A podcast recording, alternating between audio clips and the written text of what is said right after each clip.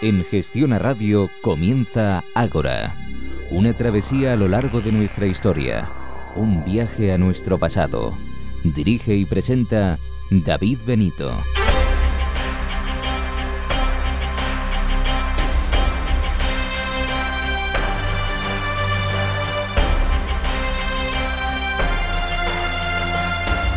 Hola a todos y bienvenidos a una nueva edición de Ágora. Bienvenidos a su cita con la historia. Comenzamos hoy nuestra tercera andadura y esperamos que la asamblea que hoy vamos a celebrar en nuestro Ágora radiofónico sea de su agrado. Ya nos están llegando peticiones para que tratemos diferentes temas. Muchas gracias por las sugerencias y por tomarse las molestias en escribirnos. Intentaremos complacerles tocando los temas que nos proponen. Unos podremos, otros no, otros se harán más tarde, pero créanme, intentaremos atender todas las solicitudes que nos envían. Gracias nuevamente por estar ahí, al otro lado de las ondas. Lo digo y no me cansaré de decirlo, este programa no tendría sentido sin todos ustedes.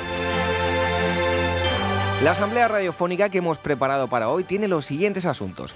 En primer lugar, viajaremos junto a César Roa hasta Alemania. Lo haremos a la época comprendida entre la Primera y la Segunda Guerra Mundial, justo antes de que se alzara al poder el partido nazi. Conoceremos los detalles de la conocida como República de Weimar.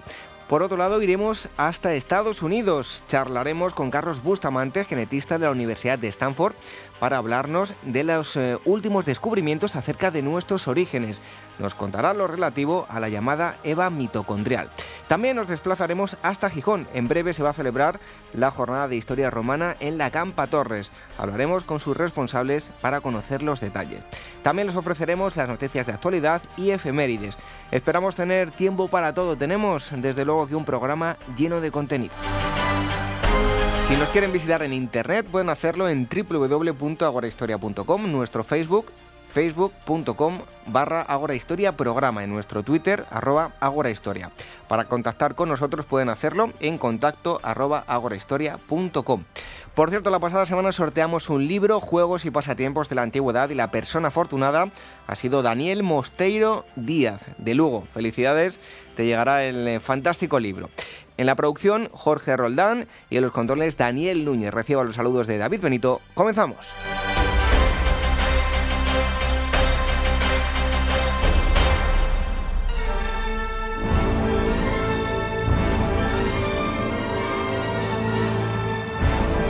Ágora, donde la historia es la verdadera protagonista.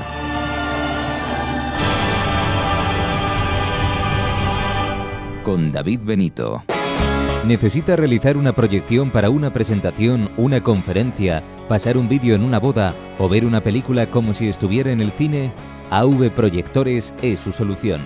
Somos especialistas en el alquiler de proyectores, pantallas, sonido para su evento y todo ello al mejor precio y con la máxima garantía y satisfacción que le ofrece AV Proyectores. Visítenos en www.avproyectores.com o en el 620 612 637. AV Proyectores. Proyectamos sus imágenes. Ágora, la historia en estado puro.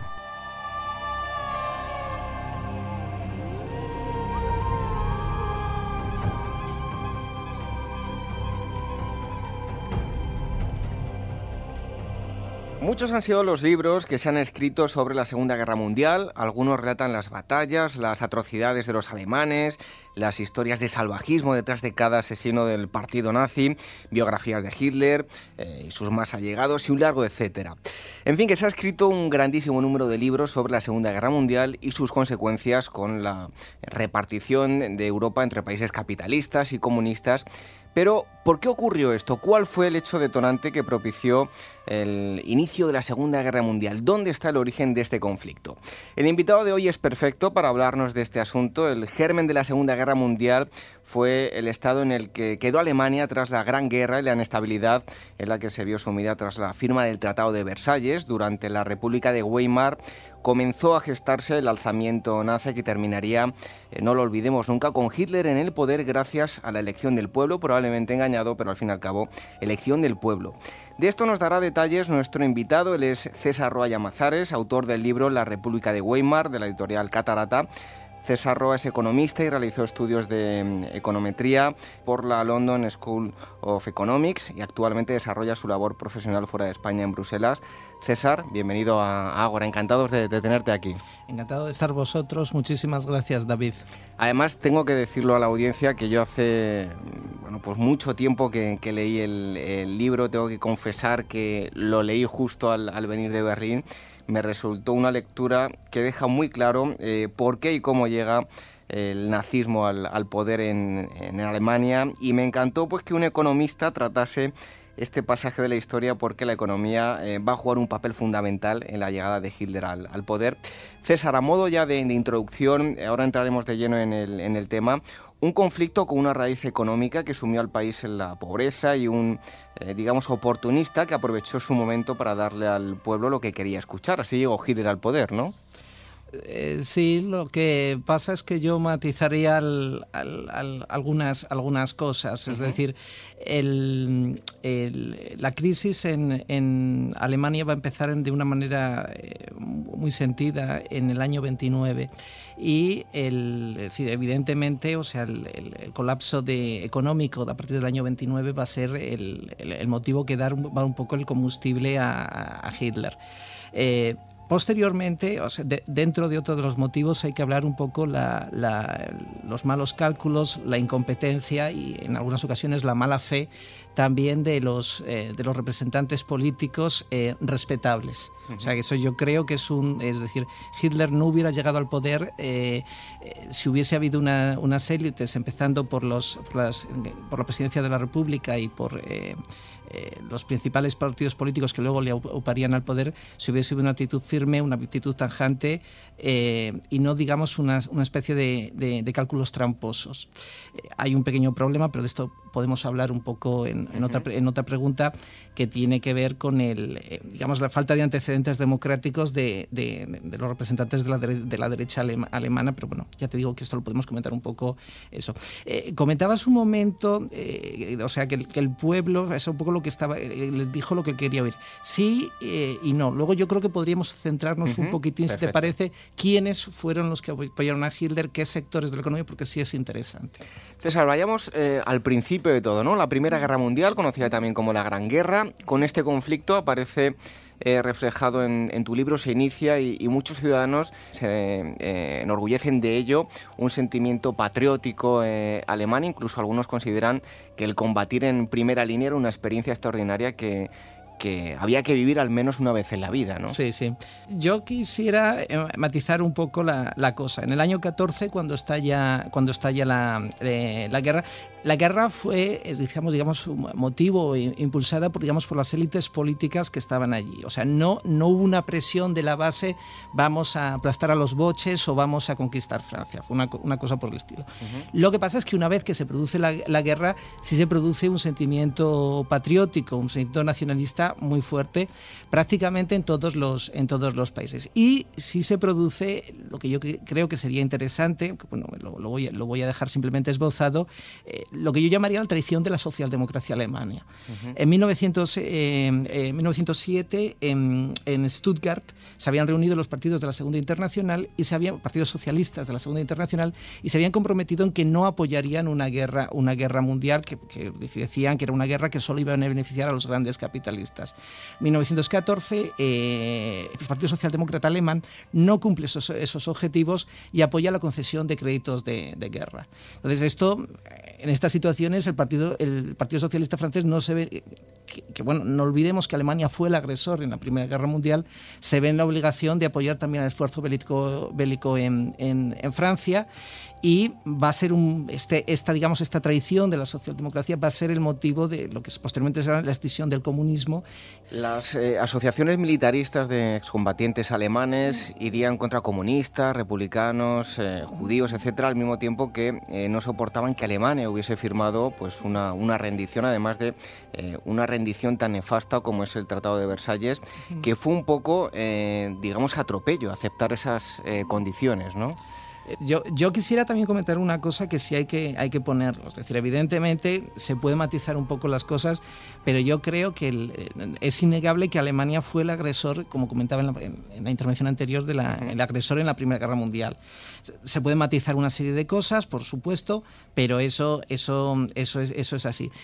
Eh, el Tratado de Versalles, es decir, lo que pasa es que en ningún momento... Mm, digamos, eh, tuvo en cuenta, digamos, los, eh, es decir, no la justificación, pero digamos un poco las razones de los alemanes. Evidentemente fue una cuestión eh, impuesta. Quizá lo peor de todo es que el, del Tratado de, Versalles es que el alto Estado Mayor alemán, que estaba capitaneado por los generales Ludendorff y Hindenburg, se escaquearon. Es decir, en el año, hacia el 18, hacia octubre, noviembre, cuando se dan cuenta que la guerra está perdida, dicen, bueno, nosotros eh, vamos a salir por la puerta trasera, vamos a dejar que políticos liberales y demócratas asuman el coste enorme de la, de la rendición y luego nosotros eh, les reprochamos, habéis vendido el país, lo habéis traicionado y todo este tipo de cosas. O sea que el desgaste eh, lo van a llevar un poquitín, un poquitín otros. Los términos económicos, luego ha habido mucho debate, si fueron realmente tan duros y tal, lo fueron verdaderamente. Eh, eh, lo que pasa es que mm, con una actitud, cuando se ha demostrado que cuando hubo gobernantes inteligentes por parte de Francia, como podría ser el caso de Aristide Briand y el caso de Gustav Stresemann, en el caso de Alemania, se pudo perfectamente llegar a un acuerdo. El problema es, por ejemplo, en la hiperinflación del año 23, es cuando tenías, eh, era un diálogo de, sordo, de besugos, una pelea de gallitos. Entonces ahí empezaron los, los, los problemas.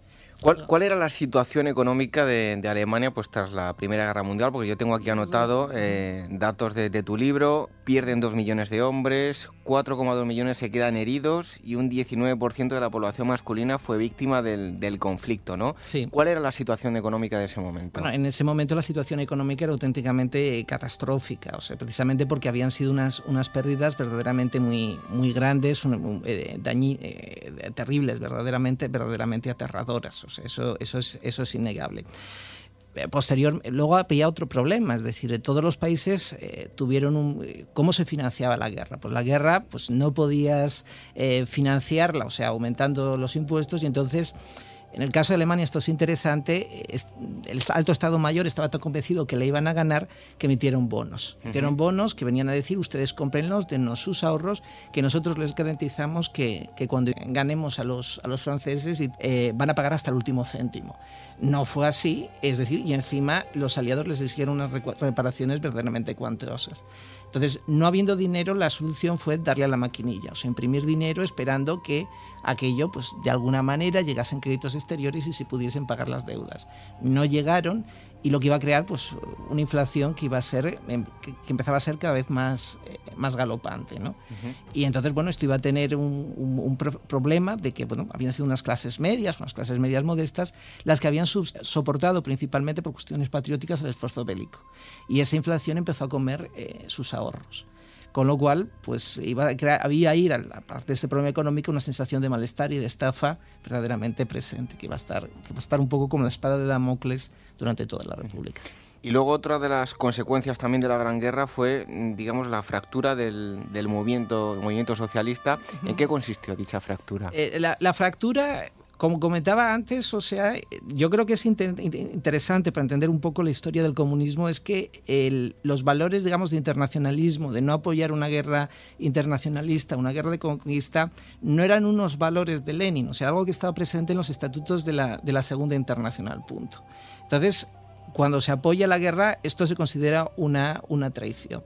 Entonces, en noviembre del, 17 se produce la revolución en, lo que es el imperio, el imperio ruso y digamos, muchísimos sectores decepcionados por la, por la, por la, es decir, por la actuación de, de, los líderes y tal, ven que aquello es un poco el, el, el motivo. Entonces, además, la idea de los soviets, de, de, consejos de obreros y soldados que campesinos, en el caso ruso, organizan un poco la, toman las decisiones al margen de, las estancias, pues, pues era una, una, una, imagen muy atractiva. Máxime, porque bueno, es decir, eh, Alemania era un país no democrático y del, del, año 16 había sido prácticamente una dictadura militar de Hindenburg y y, Ludendorff. Entonces tenía ahí un atractivo verdaderamente enorme. Posteriormente, bueno, pues eh, como yo comentaba antes, pues el Alto Estado Mayor tuvo la habilidad de decir, bueno, que sean los políticos liberales, incluso socialistas, que asumen este desaguisado, nosotros les echaremos la culpa de todo lo que, lo que pasa y mm, pues durante los tres primeros meses de la República de Weimar, digamos, va a haber, digamos, dos tipos de, poder o dos visiones de cómo ser la República. Una visión revolucionaria que digamos está siguiendo un poco el modelo de, la, de la, revolución de los consejos de obreros, que ha, ha sido el caso del origen del colapso ruso.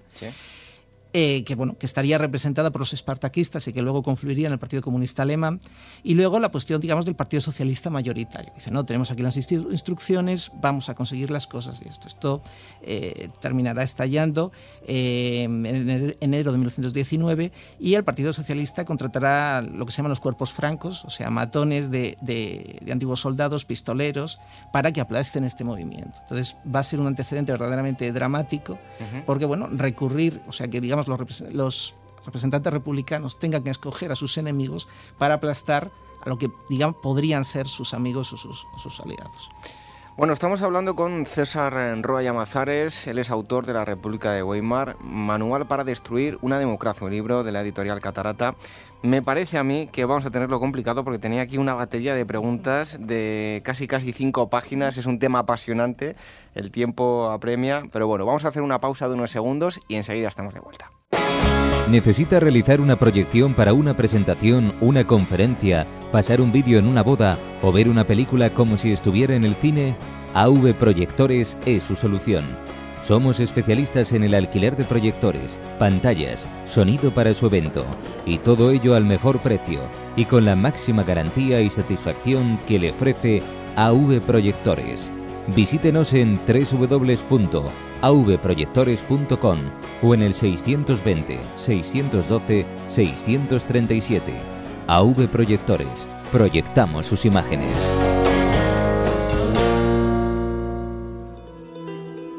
Explora la historia con nosotros. Ágora, con David Benito, en Gestiona Radio. Después de la pausa continuamos en Ágora con nuestro invitado, con César Roya Mazares. Él es autor de La República de Weimar, Manual para destruir una democracia, de la editorial eh, Catarata. Hablábamos en la pausa a ver qué podíamos eh, hablar, porque hay muchísimo tema que, sea mucho más atractivo para, la audiencia. Eh, yo hay un dato con el que además recuerdo que aparece en tu libro, incluso cuando estuve visitando Berlín se me quedó grabado, y es la devaluación del, del marco. ¿no? Cuéntanos un poco qué es lo que ocurrió. Mm, los primeros años de la República fueron caóticos, o sea, pues, asonadas militares, o sea, amenazas de, golpes de Estado, amenazas de revoluciones, una sangría de, de, asesinatos políticos. Entonces, digamos, la estabilidad de la República y la estabilidad de la economía y, por supuesto, la probabilidad de que, de el Estado alemán honrase sus deudas era más que dudosa. digamos, un político, o sea, que ha sido muy interesante, que yo creo que podríamos comentar un poquitín, que fue la figura de Walter Rathenau. Walter Rathenau fue un poco uno de esos estadistas que eh, intentó, digamos, eh, modernizar Alemania y insertarla en el nuevo estado, en el nuevo, el nuevo orden, el orden mundial. Walter Rathenau, uno de los, de los objetivos o digamos uno de los ejes de su política fue mejorar las relaciones con, con la Unión Soviética, porque era el otro estado paria de la, que había surgido tras la Segunda Guerra, tras la Segunda Guerra Mundial. Entonces firmaron en el, año 22 el Tratado de Locarno y a Rathenau le costó la vida. Los eh, hipernacionalistas alemanes le consideraron un traidor, además Rathenau era judío y lo mataron. Entonces tienes una república donde uno de los estadistas más capaces es asesinado, además festejado y de alguna manera los asesinos protegidos por las autoridades de, Baviera. Entonces las dudas sobre la, estabilidad de la economía y del país aumentaron. Entonces lo que ahora se llama la prima de riesgo, podemos decir muy brevemente que, en, que en, Alemania aquel entonces le empezó a, dispararse. La inflación ya estaba alta, aquel momento empezó todavía a acelerarse más porque hubo una huida hacia, hacia el marco. Entonces, sin Rathenau al frente, con figuras mucho menores, la negociación con los aliados de cómo se iba a pagar las indemnizaciones de la guerra, pues encallaron. Y en Francia, a finales del año 22, empezó fue elegido un gobierno nacionalista de derechas que se había propuesto como programa político que paga el boche. Ahora, boche es una palabra que afortunadamente ha desaparecido del lenguaje francés, pero es un término muy despectivo para referirse a los alemanes. Y era un poco el, digamos, el eslogan de, de, de Poincaré, el presidente de la República, perdón, en aquel entonces. Entonces, como te decía, las negociaciones se encallaron y eh, entonces eh, Francia y Bélgica eh, pues decidieron invadir lo que era el Ruhr, la región más industrializada de, Alemania, como represalia por este fracaso de las negociaciones y la negativa alemana a, pagar las indemnizaciones por la, por la guerra. Entonces, la respuesta del, del, gobierno alemán fue, es decir, una respuesta patriótica. Nos han invadido, no vamos a responder con armas, pero por favor, que los trabajadores y los empresarios del RUP eh, hagan una huelga y, o sea, no produzcan nada de, carbón ni de acero y nosotros nos encargaremos de alimentarlos, pues dando dinero a todos para, para esto. Bueno, fue una relación, el año 23 iba a ser un año, un año tensísimo porque, bueno, el gobierno emitía, digamos, dinero, papel moneda para pagar estos, estos, sueldos. Las dudas sobre la estabilidad y el futuro de la República eran masivos, las subidas de capital eh, enormes la devaluación del, marco eh, masiva, o sea, auténticamente, auténticamente masiva, lo que hacía, bueno, pues eh, una caída de la moneda, mayor dificultad para, financiar los, la, economía, los créditos, con lo cual se daba más a la maquinilla. Entonces, a partir de noviembre del 23 la situación empieza empieza a estabilizarse, precisamente porque se, eh, se consigue una postura más razonable por parte de Francia a Poincaré será, será, reemplazado por la figura de Aristide Briand y concretamente en el caso de, Alemania, pues Alemania contará con uno de sus estadistas más importantes, un político de derechas que, responde al nombre de Gustav Stresemann. Entonces será una, aportarán una política de ajuste, pero yo creo que es fundamental el contexto internacional, o sea que también por parte de Francia se tiene una actitud menos beligerante. Y además Estados Unidos decide comprometerse y financiar, digamos, la economía alemana concediendo una serie de créditos. Esto, aunque parezca auténticamente increíble, la economía durante cinco años, la economía mundial va a funcionar de la siguiente manera. Estados Unidos concede créditos a Alemania, en Alemania con esos créditos los dedica a muchas cosas, entre ellos eh, financiar un renacimiento cultural en, Alemania y de paso pagar las indemnizaciones de guerra y eh, Francia e Inglaterra y Bélgica, por supuesto, con ese eh, dinero que se lo devuelven a los americanos. O sea, sé que suena para el neófito en economía, suena, algo realmente increíble, pero es un poco el acuerdo a tres bandas al que se llegará con el plan DOUS en, el año 24 concretamente. Yo tengo unos datos aquí de, lo que hablábamos. En enero de 1923, un dólar, al cambio 17.972 marcos. Octubre de 1923, un dólar, 25 billones. Billones, efectivamente, efectivamente. O sea, pero, pero es un poco, ya te digo, esta, esta historia. Das a la maquinilla, pero al mismo tiempo la gente es que huye. es decir, no, no, no solamente había una huelga, no olvidemos que el RUR yo creo que era alrededor de una tercera parte del producto industrial alemán. o sea, entonces tienes, digamos, el producto te, cae de una manera brutal, mientras tanto, pues lo que se da son, son papelitos, o sea, es una serie de, de cosas eh, al mismo tiempo, es decir, pues tienes una serie de deudas con tu propia población por, cuestiones de guerra, de, inválidos, pensiones, todo este tipo de, cosas. Al mismo tiempo, hay unas demandas sociales completamente legítimas y la solución más cómoda era precisamente esto. E insisto, es decir, eh, dada la tensión, eh, ahí hubo un, concretamente en octubre hubo el intento de golpe de Estado por parte de, Hitler, hubo una catastrófica rebelión comunista, un, me parece, un, si no recuerdo mal, unas semanas más, más tarde en, en, Hamburgo, que también iba a ser catastrófica, y entonces dices, bueno, es decir, ¿cuál es el futuro de este? Cuando la gente saca el dinero y dice, bueno, yo compro, lo prefiero tenerlo como oro, como obras de arte, como cualquier otras cosas, antes que, claro. eso. Bueno, dejándome atrás muchas preguntas, eh, César, tú que has investigado el germen de, lo que es el, nazismo, eh, ¿cómo ves tú el, nacionalsocialismo? Sí, eh, comentaste antes una pregunta que era un poco, es decir, lo de la mística guerrera, un poco todas estas historias. Digamos, el nazismo, en la Alemania anterior a 1914, ya prácticamente en toda Europa, ya hay un germen de lo que podrían ser movimientos fascistas o fascistas, un poco, es decir, un rechazo a la democracia, un rechazo al socialismo y algo que es muy importante, una una forma de entender la política como una asociación de, organizaciones paramilitares y también lo que yo diría una mística guerrera. O sea, la idea de que la cuestión social, de que los problemas entre pobres y ricos se solucionan como una guerra y formando, convirtiendo a la nación en una especie de gran eh, ejército, donde hay una hermandad, digamos, de los veteranos de, de las trincheras.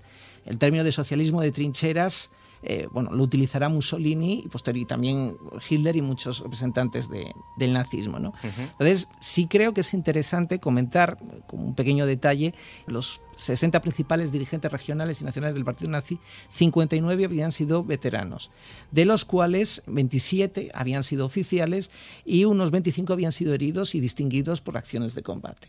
Esto pone, digamos, el nazismo en, una, en, un plano completamente distinto del resto de, partidos. O sea, cuanto más te mueves a la izquierda, mayor proporción de desertores te encuentras. o sea, entonces, digamos, el, nazismo se presentaba como un poco el partido de los héroes. O sea, no, no era retórica, no era, sino es que efectivamente tenías Hermann Goering, es decir, que bueno, iba a ser uno, fue un poco el sucesor del Barón Rojo durante la Primera Guerra Mundial. Entonces, digamos, era el socialismo de, los héroes contra eh, los partidos de los traidores, los partidos que habían apuñalado al esfuerzo bélico alemán y todo este tipo de, cosas. Entonces, esta idea de, digamos, de que se puede crear una comunidad guerrera y que, digamos, la guerra es la máxima expresión de, desvela las mejores cualidades del ser humano, pues es algo que ya había sido teorizado eh, anteriormente por pensadores contrarrevolucionarios o pensadores opuestos a la Revolución Francesa, pero digamos que encontró una ilustración o una aplicación, como queramos llamarlo, en la, en la propia Primera Guerra Mundial. Bueno, te voy a pedir brevedad, que nos quedamos sin tiempo. A lo largo de 1932, bueno, comienza a gestarse la, llegada al poder de, Hitler. El 20 de, julio del 32, Van Poppen eh, disuelve por decreto el, gobierno prusiano. Elecciones el 31 de julio del, 32 y daría los votos necesarios al partido nazi para acceder al, poder. 13,5 millones de votos y 230 escaños. Ahí Hitler, eh, bueno, quería la Cancillería O nada. Te digo brevedad, yo sé que es complicado, ¿eh? pero desde este punto hasta que finalmente accede al poder y, se hace con el poder absoluto, ¿qué es lo que ocurre y por qué sale elegido? Sí, vamos a intentar hacer un, milagro, yo, diría. El, has comentado estas elecciones que fueron auténticamente catastróficas. Entonces comentábamos antes un poco la incompetencia y todas estas historias. El, eh, Hitler, el una peculiaridad conecta también con la pregunta de por qué ser elegido. Eh, que creo que es muy importante no perder en cuenta que prácticamente desde la primavera de 1930 Alemania va a estar regida por un sistema semidemocrático, o sea, un sistema de requisitos de emergencia que por unas circunstancias en las que no puedo entrar ahora va a ser la fórmula favorita de, de gobierno donde, digamos, se va a producir un vaciado de la democracia desde dentro. Digamos, el, presidente de la República, primero el canciller Bruning, después von Papen, como has, comentado, empezará a coger el gusto a gobernar estrictamente por decretos, prescindiendo, por el, por el, prescindiendo del, del, del Parlamento. Entonces, bueno, Hitler va, digamos, el voto de descontento y tal lo va a canalizar. No el descontento de los parados. Una cosa que es importante, Hitler no va a ser el candidato, digamos, de las clases trabajadoras. Va a ser un poco, sobre todo, el candidato de clases medias, medias, medias bajas, campesinos, que hubiesen votado en otras circunstancias a partidos de derechas, pero que ante el ascenso, digamos, de un partido comunista, ante eh, digamos, la, histeria que iban a representar también los candidatos eh, comunistas de una eh, oposición frontal a la República al Partido Socialista, pues se van a presentar un poco como este partido de, del orden, digamos, de cartar una serie de votos. Lo que pasa es que si vemos un poco los resultados, Hitler no tenía mayoría, tenía que haber sido una especie de gobiernos de coalición, pero fue una jugada, es decir, la Cancillería o nada. Si el presidente Hindenburg, von Papen y posterior el siguiente canciller, que era von Schleicher, hubiesen sido un pelín más astutos, hubiesen esperado. Hubiesen esperado en el sentido de que, bueno, en ese tiempo, pues la propia estrategia de o todo o nada, el, fondo del partido nazi era un partido de oportunistas y también hubo políticos, entre ellos el representante de la izquierda, Gregor Strasser, que intentó hacer un acercamiento, digamos, a los políticos de la derecha eh, tradicional.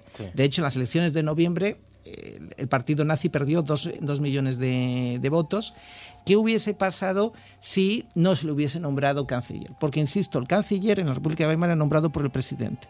Entonces, si tú tenías acceso al presidente Hindenburg, podías presionarle o sugerirle que le nombrase canciller.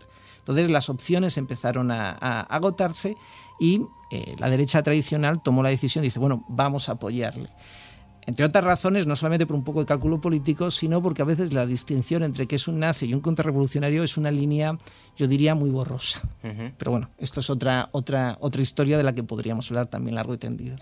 Y bueno, pues Hitler llegó al poder, ya saben todos ustedes lo que ocurrió, el holocausto, y, seguro que podemos seguir hablando durante mucho tiempo. Seguro que invitamos a, a César a que venga otro día aquí a Ágora que recordamos está en Bruselas, pero ha venido por Madrid, le hemos pillado, le hemos dicho tienes que venir a Ágora. Recordamos César Roya Mazares, La República de Weimar, Manual para Destruir una Democracia, de la editorial Catarata. Muchísimas gracias por haber estado con nosotros en Ágora y te esperamos muy pronto. Ha sido un auténtico placer. Muchísimas gracias, David. Un fuerte abrazo a nosotros. Seguimos con más contenidos en Ágora.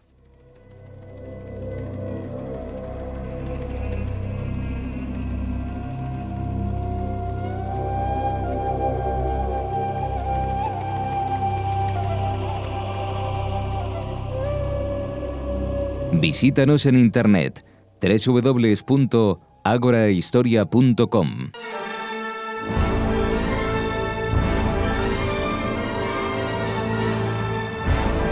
Ágora, donde la historia es la verdadera protagonista.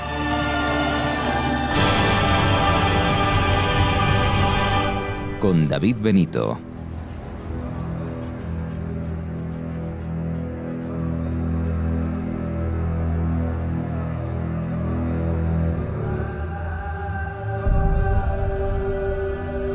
Hace unos días la revista Science daba a conocer un trabajo eh, llevado a cabo, entre otros, por Carlos Bustamante de la Universidad de, Stanford. Él es profesor de genética de la población de la Universidad de Stanford en California y desarrolla su actividad profesional en la investigación de datos de secuencias de ADN para hacer frente a cuestiones sobre mecanismos de, evolución. En el citado trabajo se explicaba que los sexos modernos de los humanos aparecieron más o menos eh, solapados. Nosotros hemos querido contactar con él, hemos querido que todos ustedes conociesen de primera mano eh, esta noticia y lo tenemos aquí en, en Ágora. Carlos Bustamante, eh, encantado de tenerle con, nosotros en Ágora y muchas gracias por, por atender nuestra llamada. Gracias David, es un tremendo placer estar con ustedes aquí hablando sobre el trabajo que hemos realizado. Carlos, ¿en qué ha consistido la, investigación que han llevado a cabo? Un poco, eh, no de forma a lo mejor más técnica, sino de cara al gran público a que pueda entender eh, lo, que han estado haciendo? Bueno, nosotros lo que hemos hecho es secuenciar el genoma de 69 hombres, es decir, hemos decodificado el ADN de estos individuos y el, estudio que hemos eh, realizado tiene que ver con comparar el cromosoma Y, que es el cromosoma que hereda el hombre de su padre, con el cromosoma el, eh, perdón, el genoma mitocondrial, que es eh, el ADN que nada más transmiten las madres. O sea que son dos lineajes que, con, que si se comparan podemos entender un poco sobre el ancestro común de los hombres y el ancestro común de las mujeres.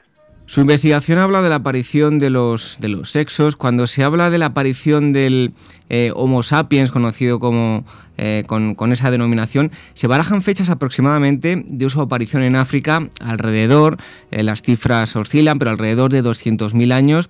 ¿Iría esto en consonancia con, el estudio que, han realizado? bueno, en realidad es, importante explicar un, un punto. En realidad no es el origen de los sexos o sea, el origen de los sexos es hace eh, millones y millones de años cuando se determina el cromosoma X y el cromosoma Y. E, en realidad, eh, la frase adecuada es el origen común o, el, ancestro común de las mujeres y el ancestro común de, en realidad no de las mujeres, sino del el lineaje materno, ¿no? Es decir, ¿qué es lo que el los, los trozos de ADN que se han ido transmitiendo de madre en madre y de madre en hijo, ¿no? Lo que pasa es que los, los varones no pasan eh, ese, ese, ese ADN, nada más lo transmiten las mujeres.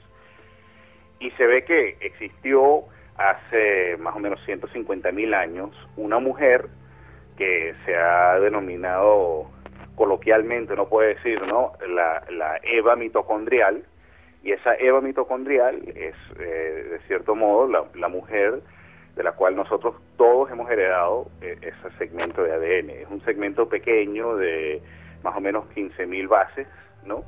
En comparación, el genoma es de más o menos 3.000 millones de bases, ¿no? O sea que es un segmento pequeño, pero es heredado nada más. Ahora, cuando se habla del cromosoma Y, el cromosoma Y es el cromosoma claro que se del, del, padre y en conjunto con el cromosoma X determina si uno es eh, eh, hombre o mujer, ¿no? Las mujeres tienen dos cromosomas X, el hombre tiene un, un cromosoma X y un cromosoma Y. Lo interesante del cromosoma Y es que se transmite sin recombinación, es decir, que nos da eh, como un récord de todo el árbol genealógico de los hombres. Y lo que hemos visto es que ese cromosoma Y tiene un ancestro común que también existió más o menos hace 135 mil, 140 mil, 150 mil años. Se pensaba antes que el cromosoma Y tenía un ancestro común hace como 50 mil años. Y entonces existía cierta discrepancia entre el ancestro común de los hombres y el ancestro común de las mujeres. ¿no? Es decir, pero no son los hombres y las mujeres, sino eh, los lineajes paternos y maternos, si me explico bien. Si ponemos estos eh, hallazgos que han realizado, los descubrimientos, eh, lo comparamos con las investigaciones arqueológicas que, se han llevado a cabo en el campo de la prehistoria, ¿podemos decir que hay bueno, algo que, vaya de la mano de los resultados que han obtenido? Claro, o sea, lo interesante siempre es tratar de, ligar lo que es el, récord arqueológico al récord genético.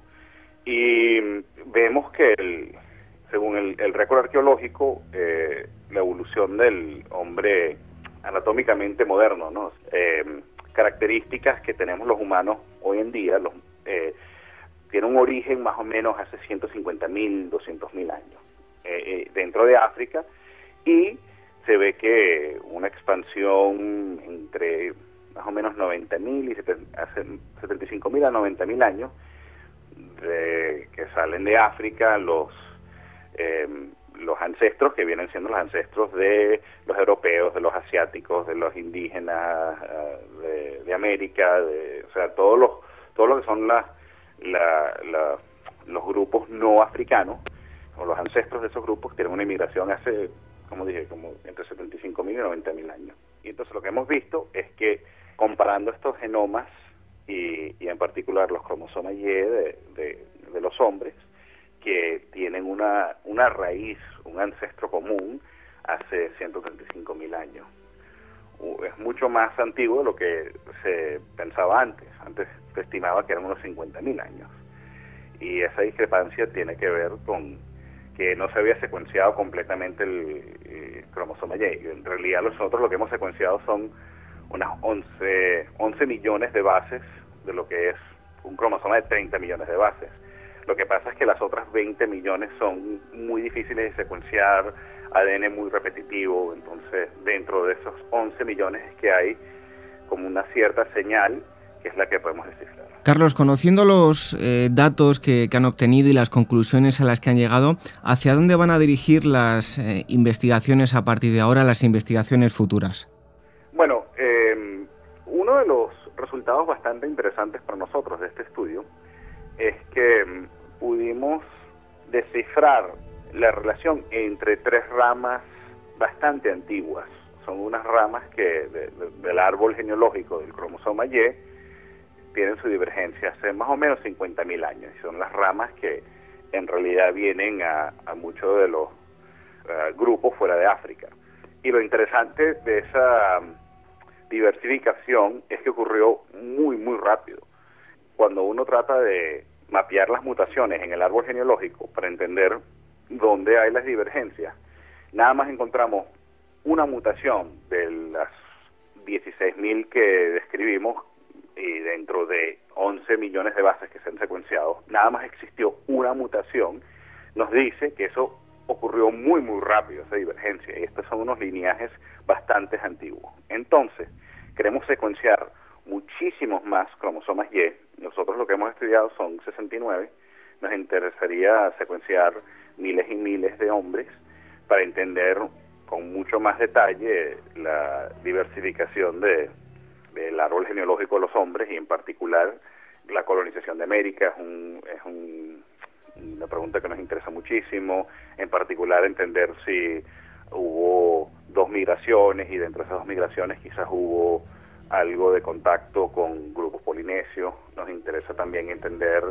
el proceso de la colonización de Europa hace 45 mil años más o menos, en la cual, como saben, hubo interacción con los neandertales y ahora se piensa que hubo eh, algo de, mestizaje con, con, neandertales, ¿no? Los europeos y en realidad los, grupos fuera de África llevan como un 5% de su genoma que viene de, de, neandertales. Pero nunca se ha descrito un cromosoma Y neandertal, ni se sabe si aún existen hombres que, que llevan cromosomas Y neandertales, o sea que eso es algo que nos interesa mucho. Y por supuesto, dentro de África, como se dice, es la, la cuna de la humanidad, de ahí es que venimos todos, hay muchísima diversidad genética que aún no se ha descrito. Entonces nos interesa mucho describir esa diversidad genética y en particular en lo que es el África occidental, porque ahí se han encontrado unos individuos que tienen un cromosoma Y muy, muy antiguo, que eh, nosotros ni siquiera lo vimos en nuestro estudio, pero es un cromosoma Y que se ve que, que tiene su origen hace casi 300.000 años. O sea que, eh, y ahí existen unos hombres que llevan ese cromosoma Y. Entonces nos interesa saber mucho más sobre ese linaje, de dónde viene, si es un linaje que tiene su origen quizás en, en, en, en otra especie posible. Bueno, desde luego que interesantísimos los eh, datos que han obtenido, lo que nos está contando eh, Carlos Bustamante, él es profesor de genética de población de la Universidad de Stanford en California y como decíamos al principio desarrolla su actividad profesional en la investigación de datos de secuencias de ADN para hacer frente a cuestiones sobre mm, los mecanismos de evolución. Ha sido un placer tenerle aquí con, nosotros. Estaremos atentos a, eh, sus estudios y pondremos en, el enlace en nuestras redes sociales también un Twitter que tiene eh, nuestro invitado de hoy, donde la gente también puede ir accediendo a, esos estudios. Carlos, muchísimas gracias por haber estado en, en Ágora con nosotros y en cuanto tenga nuevos resultados contactaremos para que nos cuenten esos eh, nuevos hallazgos. Gracias David, aquí estamos a su orden y los seguiré por Twitter también.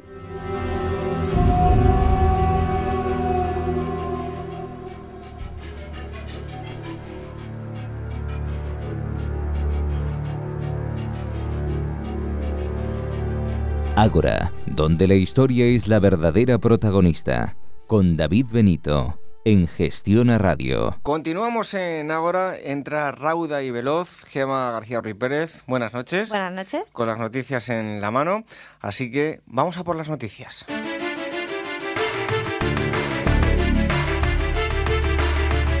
En primer lugar, fallece Castro Satari, presunto criminal de guerra nazi. Este lunes murió en un hospital de Budapest el hombre acusado de haber ayudado a deportar a campos de concentración a más de 15.700 judíos. Satari, por entonces jefe de la Policía Real húngara, dirigió el primer gueto mitad del país durante la ocupación alemana, que tuvo lugar en 1944.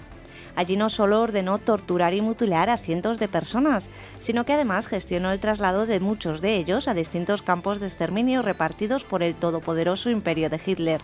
Finalizada la Segunda Guerra Mundial, Satari fue sentenciada a muerte en Checoslovaquia, pero la inestable situación del país hizo imposible obtener su extradición. Hoy sabemos que el fallecido pasó buena parte de su vida como vendedor de obras de arte en varios puntos de Canadá y que décadas después regresó a su país de origen donde estaba en trámites de apertura un proceso en su contra. Nos vamos ahora hasta la prehistoria. Los neandertales usaban herramientas que aún podrían sernos útiles. Increíble pero cierto, los responsables de varios yacimientos paleolíticos ubicados en el suroeste de Francia han descubierto herramientas especializadas que los neandertales fabricaron a partir de huesos de animales hace 50.000 años. Dichos utensilios son muy distintos de los desenterrados hasta ahora en yacimientos de neandertales, y lo cierto es que guardan más similitudes con el instrumental encontrado en lugares poblados por seres humanos modernos, o incluso por algunos de nuestros contemporáneos. Sin ir más lejos, los curtidores artesanos utilizan hoy en día herramientas francamente parecidas. Se llaman aisladores, sirven para conseguir un material mucho más resistente al agua, y todo apunta a que ese era precisamente el fin de los fósiles descubiertos. Es cada vez más evidente que los neandertales desarrollaron comportamientos muy semejantes a los de aquellos primeros Homo sapiens que llegaron a Europa. Ahora solo está por ver quién enseñó a quién. Comienza el juicio por el robo del siglo. Este martes tuvo lugar en Bucarest la apertura del procedimiento judicial contra los seis rumanos acusados de apropiarse de siete de las mayores joyas del Museo Kunstant en Rotterdam. Un Picasso, un Matisse, un Gauguin y dos Monet forman parte del sustancioso botín que los ladrones confesos lograron sacar de la pinacoteca en menos de dos minutos. No obstante, el importe material de estas obras, unos 100 millones de euros, es solo una de las cuestiones que se tendrán en cuenta en sede judicial. No olvidemos que la madre del cabecilla ha declarado, y así lo han podido confirmar los investigadores, que los lienzos fueron enterrados en un jardín y trasladados a varias fosas de un cementerio antes de desaparecer para siempre entre las llamas de una estufa. Desenterrados los dos hijos de la Gioconda. Bartolomeo y Piero. Así se llamaban los dos vástagos de Lisa Gerardini, la mujer que según buena parte de los expertos prestó su enigmática sonrisa a la obra más mediática de Leonardo da Vinci. Para disipar dudas, un equipo de investigadores florentinos se sumó el pasado fin de semana a los restos de ambos, de la iglesia de la Santísima Anunciación. Su fin, compararlos con tres de los cuerpos rescatados del camposanto del convento de Santa Úrsula de Florencia, donde hace más de dos años hallaron los cadáveres de tres mujeres que podrían encajar con la presunta Mona Lisa. Si todo va bien, es posible que en un par de meses tengamos los resultados de tan peculiar y morbosa iniciativa, que por cierto, parte de los mismos sujetos que hace bien poco resolvieron el misterio de la muerte de Caravaggio y en breve tienen pensado reconstruir el rostro del mismísimo Napoleón Bonaparte. Vamos con la siguiente noticia, recuperada la ópera prima de Orson Welles. La suerte ha querido que llegue hasta nosotros la primera película inédita del genio estadounidense que revolucionó la industria del cine con Ciudadano Kane. Se llama Thomas Johnson, es un film mudo y fue concebida como acompañante de una obra teatral que nunca llegó a los escenarios. Ha sido descubierta en un almacén tras 30 años de olvido, y si hacemos caso a las palabras del mismísimo Wells, debió lograr sobrevivir por los pelos a un incendio que tuvo lugar durante uno de los largos periodos que el cineasta pasó en la capital de España. La cinta será exhibida en público por primera vez el próximo 9 de octubre, pero como curiosidad les adelanto que en ella van a poder ver a un jovencísimo Joseph Cozen, autor que recordarán por haber protagonizado junto a Wells la película El tercer hombre. Atiendan a esta noticia. Medina del Campo propone salir de tapas con Isabel de Castilla. Desde el 15 de agosto hasta el próximo domingo, la Villa Castellana celebra la sexta edición de su concurrida Feria Renacentista. Para la ocasión ha preparado a la entrada de la localidad una suerte de agujero de gusano que promete trasladar al visitante hasta el siglo XV y ya puestos invitarle a formar parte de torneos, actos de fe y hasta coronaciones. 2.000 figurantes, 170 puestos de mercado, música tradicional de la época, demostraciones de diversos oficios, catas y hasta unas apetecibles jornadas gastronómicas compartirán protagonismo con el bellísimo telón de fondo que supone el Castillo de Mota o el Palacio Real Testamentario. Así que ya saben, si ansían compartir barra con los Reyes Católicos o el mismísimo Cristóbal Colón, lo tienen bien fácil. Y por cierto, que nadie cometa el error de pensar que hablar de tapas y renacimiento es algo anacrónico. El origen del tapeo se remonta al siglo XIII y esconde una curiosa anécdota protagonizada por Alfonso X el Sabio. Si no la conocen, desde Ágora les invitamos a indagar sobre ella. Les aseguro que merece la pena. Las noticias de actualidad con Gema García Ruiz Pérez, que no le damos vacaciones, estamos en pleno agosto y ella nos trae fielmente aquí las noticias a, Ágora. Y además encantada. Buenas noches. Buenas noches.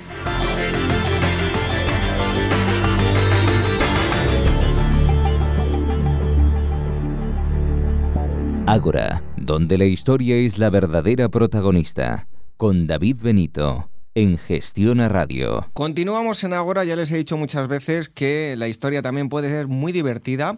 El próximo domingo 18 de agosto los Museos Arqueológicos de Gijón y la Asociación Histórica Minerva Mere van a organizar unas jornadas dedicadas a la historia romana. Todo ello tendrá lugar en el Parque Arqueológico de la Campa de Torres. Si pueden acudir, no se lo pueden perder porque verán en acción a las legiones romanas. Al otro lado del hilo telefónico, Ultimando ya los preparativos del acto que tendrá lugar en dos días, tenemos a Paloma García, que es directora de los Museos Arqueológicos de Gijón. Paloma, buenas noches y encantados de, que esté aquí en, Ágora con nosotros. Buenas noches, no, la que estoy encantada soy yo por haberos acordado de nosotros. Paloma, eh, ¿podría situar a los oyentes sobre el lugar donde se van a llevar a cabo la, recreación con las regiones romanas, que además de ser un yacimiento arqueológico, es un enclave natural eh, privilegiado, ¿verdad? Sí, bueno, pues todas las actividades que vamos a realizar este domingo se van a hacer en la zona del Parque Arqueológico de la Campa Torres, del Castro de la Campa Torres de Gijón para lo que los que no lo conozcan, eh, está situado en el Cabo de Torres con el mismo nombre y es que en este lugar, en época prerromana, pues hubo un asentamiento muy importante conocido por los historiadores romanos como Noega y luego fue un enclave muy importante para el final de la conquista romana. Entonces las recreaciones históricas que vamos a realizar este domingo pues son de la época de Augusto, de la época justo del final de la conquista. Nos hablaba de, los enclaves que había ahí, porque a nivel arqueológico, además de ese importante pozo romano, como decía, también hay eh, zonas importantes también de culturas prerromanas, ¿verdad? Sí, el origen de este emplazamiento arqueológico es un origen prerromano, es un gran poblado, es el origen de Gijón, que hunde sus raíces en el siglo V, VI antes de Cristo y cuando llega Augusto, pues probablemente pues deje ahí acantonadas que son las que terminan de conquistar esta zona de la Asturias transmontana. Eh, ¿Qué tipo de restos arqueológicos se pueden eh, ver en la actualidad? Pues en la actualidad se pueden ver la parte de las defensas, con las, eh, ahí excavado parte de un foso, los parapetos, una muralla de módulos que mide de ancho 9 metros y que se conservan al menos cinco, el frente con cinco módulos y luego una vez dentro del poblado se pueden visitar restos de parte de las estructuras ya de época romana que están en la zona de la campa, de la llanada del poblado. Bueno, ya que conocemos un poco el, lugar, el enclave, ¿en qué consiste eh, esta jornada? Porque no solo va a haber charlas explicativas, sino que la gente va a poder eh, ver realmente cómo actuaban las legiones romanas. Bueno, el objetivo de, de estas sesiones de jornadas de reconstrucción histórica lo que pretenden es acercar al visitante no eh, pues no historiador, no conocedor importante de las fuentes, de cómo eran pues eh, las legiones en época de Augusto, cómo se vestían, cómo se movían, la, pues eh, cuáles eran sus hábitos y demás vicisitudes. Entonces esto lo hacemos a través de charlas explicativas de cómo era un soldado, cómo llegaba a la legión, cuál era su vestuario, el armamento que llevaba, lo que comía, etcétera, etcétera y además pues tenemos otros talleres como son de lanzamiento de pilum para que la gente pueda ver no solo en la vitrina lo que era un pilum, sino para qué servía, lo que pesaba, cómo lo utilizaba el legionario romano. O sea, al final lo que pretendemos es eh, explicar a la gente que los restos arqueológicos que se pueden ver en vitrina, pues cuál sería su función real en ese momento. Bueno, me imagino que para que pueda acudir, pues eh, cualquier persona, ya lo decía, personas también que tengan eh, escasos conocimientos sobre el tema, pero también me imagino que habrá actividades, si llevan a niños también van a poder hacer cosas, ¿verdad? Por supuesto, claro, claro, claro. La idea es que también los niños puedan disfrutar de, todos estos elementos. ¿Nos podría detallar, nada, muy, muy brevemente, eh, en qué va a consistir el, programa para todas eh, aquellas personas que nos estén escuchando y se estén planteando el, acercarse hasta esta zona? Pues va a haber dos ediciones, una por la mañana y otra por la tarde, eh, con las mismas actividades. En principio lo que se va a plantear es una vexilatio, o sea, un fragmento de una legión, pues cómo sería el asentamiento, cómo ponen la tienda de campaña, todos los artilugios que llevan y demás. Una vez hecha la explicación, pues se hacen pequeños grupos para que la gente pueda tocar, conversar con el legionario, etcétera, etcétera.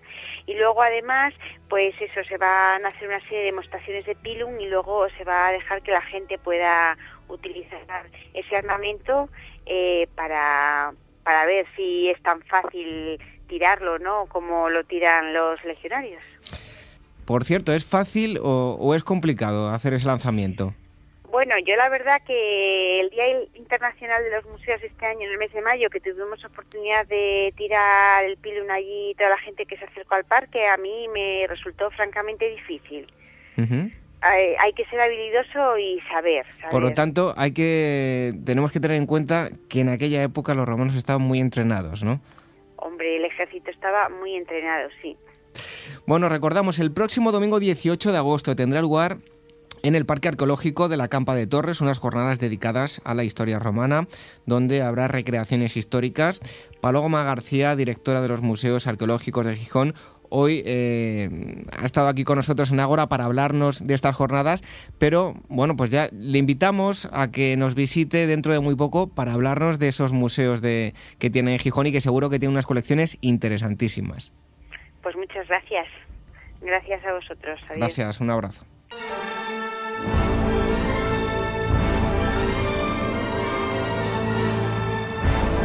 Ágora, donde la historia es la verdadera protagonista.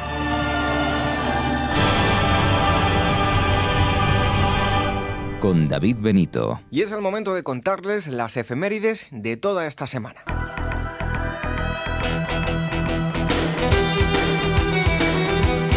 Agosto de 1877, el astrónomo estadounidense Asaph Hall descubre los dos satélites naturales del planeta Marte y los bautiza con los nombres de Phobos y Deimos, que en la mitología griega son los hijos de Ares Marte y Afrodita Venus. Ese mismo día, pero en 1964, fallecía en Canterbury, en el Reino Unido, a los 56 años, el escritor británico de novelas de suspense Ian Fleming, creador de James Bond, Agente 007.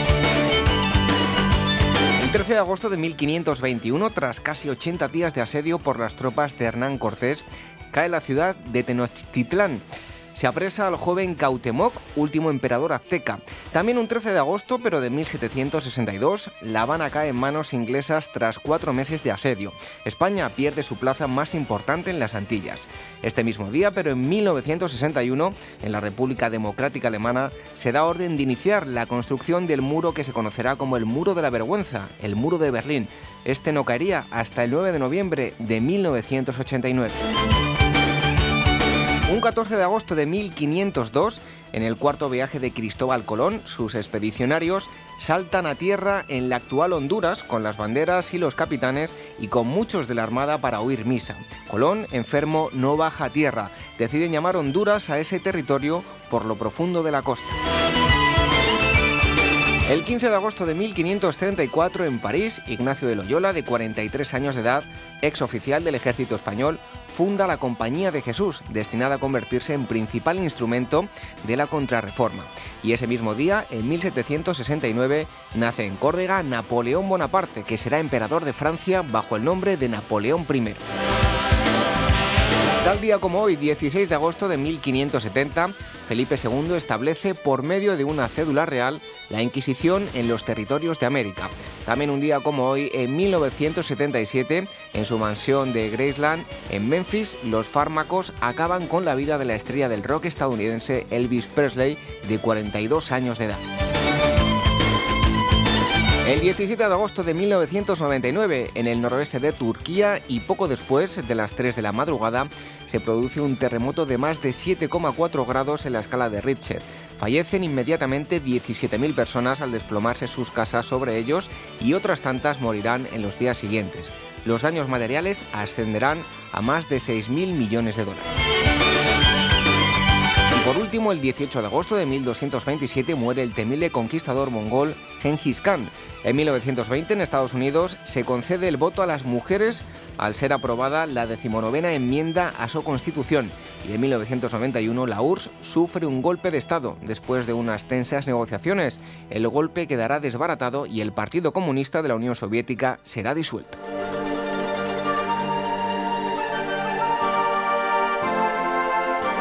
Ágora, donde la historia es la verdadera protagonista, con David Benito, en Gestiona Radio.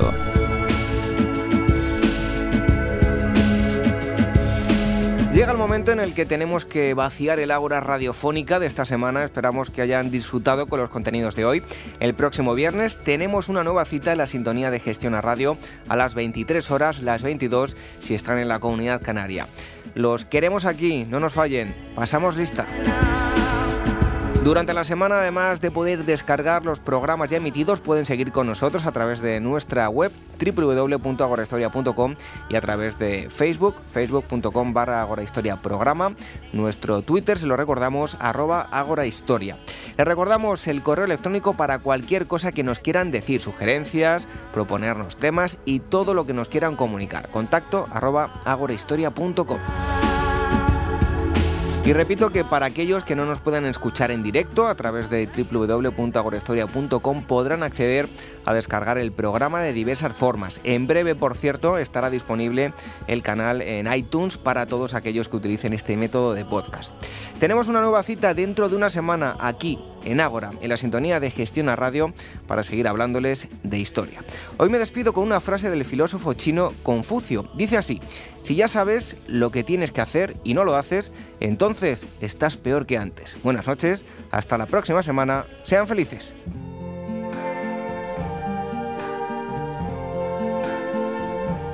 I see trees of green, red roses. I see them me. And I think to myself, What a wonderful world.